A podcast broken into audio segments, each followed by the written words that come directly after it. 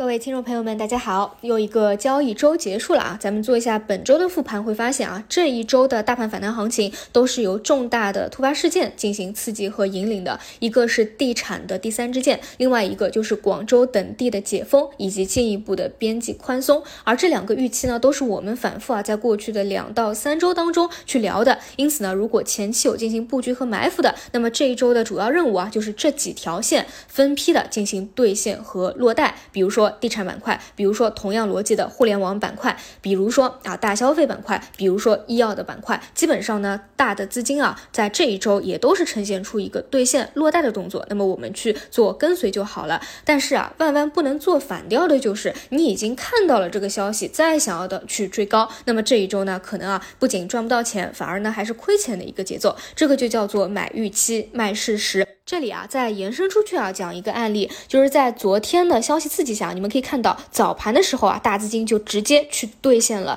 药这个方向啊，无论是新冠药也好，还是特效药也好，毕竟呢，其实在昨天的再前面一天的尾盘，其实就有资金介入去拿一个先手了，因为当时广州啊。这个解封的事件啊，是在下午两点半的时候就出来了啊，本来就有资金拿先手，而且呢，在昨天本身开盘又开的比较高啊，所以直接被兑现，这个也是符合预期的。但是你们可以看到，昨天尾盘其实是非常内卷的啊，有一部分的资金又去回流了，要做了这样一个动作。你回过头去看啊，会发现昨天晚上啊，昨天尾盘是一个偏抛的动作，因为临近收盘的时候啊，又给压下去了。而且今天呢，无论是特效药也好，还是中药也好，基本上都是低。低迷的一个状态，那么这里就要讲到一点啊，如果说你在昨天尾盘啊，或者说中午想要去博弈低吸一个药的回流啊，你去预判资金的一个动向，这个动作到底对不对，合不合理，或者说如果有问题，实际上是亏钱的，这个错在哪里啊？就是首先有一点，就是一个板块啊，它不断的发酵，它也有不同的阶段的，比如说第一批哎炒作的最好的是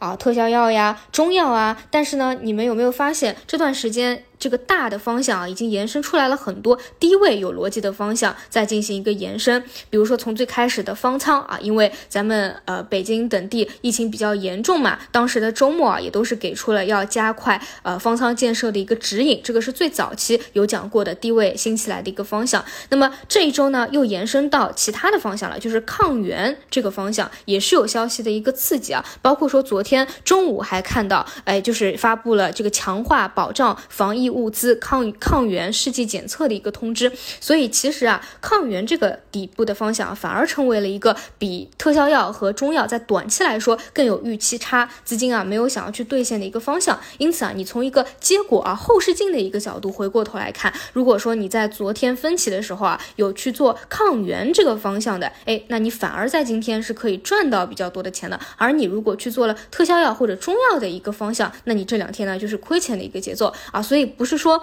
去分歧当中博弈这条线的思路有问题，我觉得是没有问题的。更多还是要去看，呃，各个细分方向到底还有没有一个预期差啊，以及有没有出来新的有预期差或者未来有消息催化的一个方向。当然啊，我觉得更加适合大家的就是当一个大的方向，哎，大的一个预期基本上已经打满了，落地了以后，就就去弱化关注了。毕竟啊，这两大方向啊都是受到消息的一个刺激和推动，并不是产业发展的一个趋势啊，不是所谓的中长期的投资啊，更多偏向于短期的一个周期性。那么既然定义为短期，那么就是要尊重市场的一个走势。如果还强，那你继续看；如果趋势都已经破位了，都已经走弱了，那显然就没有短期去关注它的一个必要了。而且真的是从短期的角度来说，那一定是喜新厌旧啊，就是看新不看旧。所以呢，目前来说啊，呃，还可以去看的一个是呃券商大金融的方向啊，它跟指数是共振的，指数呢下周可以去看呃三突破三千二百点以后的一个反包的走势，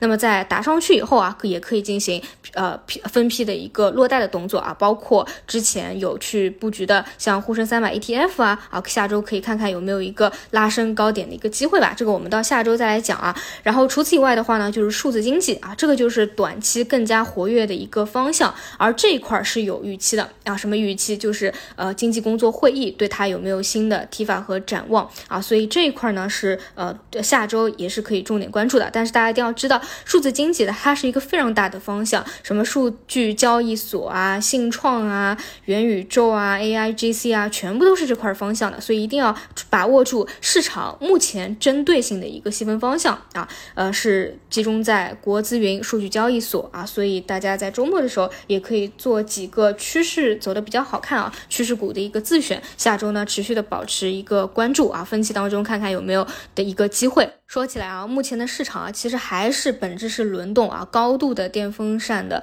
快速的轮转啊。早今天中午还在讲呢，上午啊，像信创啊、数字经济啊表现非常好啊。其实到了午后，信创等方向啊，又是有高开低走、冲高回落非常明显的一个走势啊。就比如说说像信创方向的这个高位的抱团股，对吧？深桑达今天啊，好不容易啊，看到早晨想要去冲板有突破的一个走势了，那没想到又是被里面的那个做 T 的资金啊给砸下去。砸了十个点啊，本来是冲板的，结果呢，到了尾盘只有一个多点了，就是这么的猥琐啊，里面的资金。所以我再次强调啊，做性创、做数字经济的，你也不要去看着什么某个高标走的走走的怎么样，每一个个股我看下来，它的走势都是各有千秋的啊，盯着你自己手里的趋势股，它的一个节奏去做啊，不要去瞻前顾后的。除此以外呢，就是啊新技术，不过这个呢都是个股的一个行情了。呃，如果要关注的，那就是把个股加自选去看有没有回踩二十日线或者十日线。的一个机会吧，好吧，整体今天就聊这些。那我们就期待啊，下周的大盘能够再上一层楼，进行一个突破吧，然后再看看要不要进行一个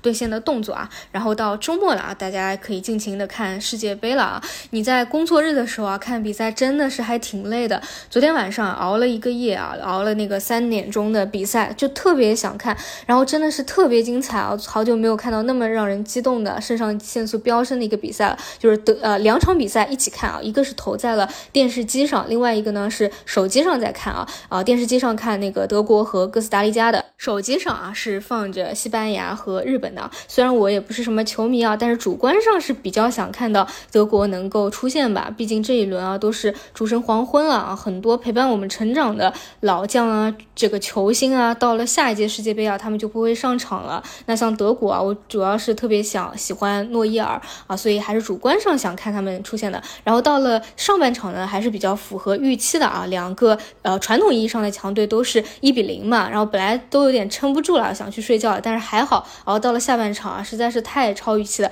看的紧张啊，肾上腺素都飙升啊啊，就是一度嘛，哥斯达黎加还超过了这个德国，而且更震惊的是德国之之后啊，连续三次都是把球踢到了立柱上，所以我觉得这个跟运气还是有一定的关系。如果说啊这些球能够踢进去的话，讲不定啊德国还是有机会能够出现的，因为他进的球数。特别多嘛啊，但是最后啊，虽然说啊搞了一个四比二啊，但是是这个球数还是不够啊，而最关键是西班牙和日本那边啊也出现了一些啊比较超预期的情况，就是日本后来又领先了嘛，当然日本啊也特别的努力啊，本身踢的也是比较不错的啊，但是西班牙也没有反超过去嘛，所以最后是没有出现啊，但是这个夜呢，我觉得还是熬得非常值的。一个啊，就是这两场比赛啊，连起来看，真的特别的精彩啊，体验感都是不断的反转再反转啊，一个预期的变化。如果说啊，早晨起来啊，已经知道了一个结果，再回过头去看一个直播回放的集锦啊，那就没有这样的一个感觉了，没有这样体验感了。另外一个呢，也算是陪了德国啊，看了他们